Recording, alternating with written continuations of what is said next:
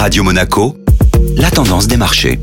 La tendance des marchés avec la Société Générale Private Banking. Bonjour Agnès Amoir. Bonjour Eric. L'économie américaine résiste bien. L'inflation américaine du mois de janvier publiée la semaine dernière a arrêté sa série de bonnes surprises avec une croissance annuelle de 3,1%, autrement dit au-dessus de l'objectif cible de la Réserve fédérale américaine. Par ailleurs, les données d'activité d'emploi de janvier indiquent que l'économie américaine reste sur une bonne dynamique. Les marchés actions ont ainsi fait du yo-yo la semaine dernière au gré des publications macroéconomiques.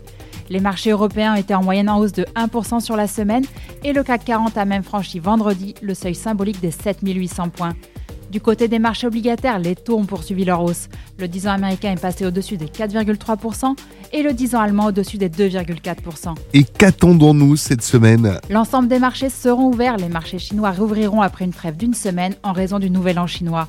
Et du côté des résultats, les publications vont se poursuivre. Nous aurons aujourd'hui notamment les résultats d'ICAD ou encore Forvia qui est le nouveau nom de Forestia. Très bonne semaine à tous. Société Générale Private Banking Monaco vous a présenté la tendance des marchés.